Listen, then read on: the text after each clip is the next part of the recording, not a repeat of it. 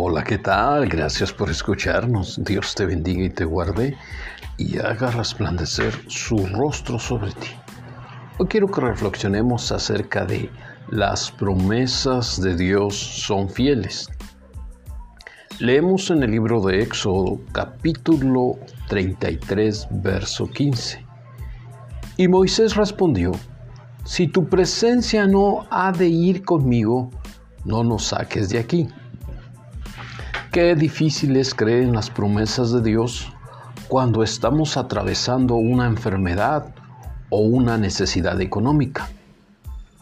Pensamos con nuestra mente y corazón que Dios no está con nosotros, pero el Señor nos dice que Él no retarda su promesa, según algunos tienen por tardanza, sino que es paciente para con nosotros, no queriendo que ninguno perezca, sino que todos procedan al arrepentimiento. Lo leemos en segundo libro de Pedro capítulo 3 verso 9. Decía el salmista, alzaré mis ojos a los montes. ¿De dónde vendrá mi socorro? Mi socorro viene del Eterno que hizo los cielos y la tierra. Lo leemos en el Salmo 121, verso 1 y 2. Cuando el patriarca Moisés se encontraba entre los egipcios y el mar rojo, clamó a Dios. Y Dios le contestó, ¿por qué clamas a mí?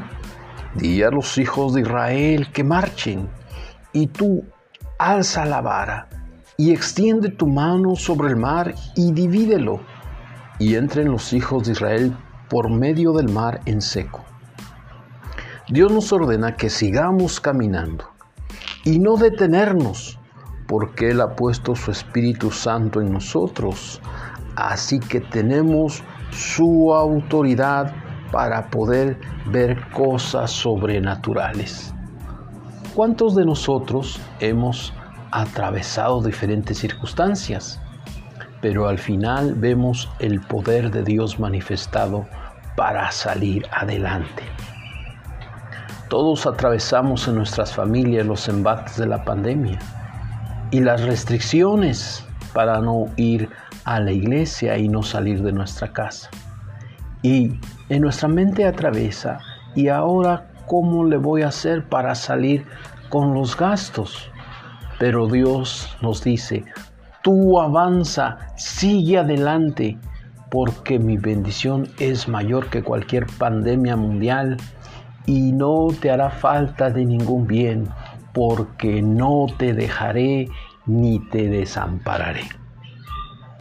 Ahora con la apertura y que las restricciones se han quitado, debemos de permanecer fieles y no descuidar la oración y la comunión con Él. Podemos decir, Dios es fiel a todas sus promesas y todas se han cumplido. Decía el apóstol Pablo a Timoteo, por lo cual te aconsejo que avives el fuego del don de Dios que está en ti por la imposición de mis manos, porque no nos ha dado Dios un espíritu de cobardía, sino de poder, de amor y dominio propio.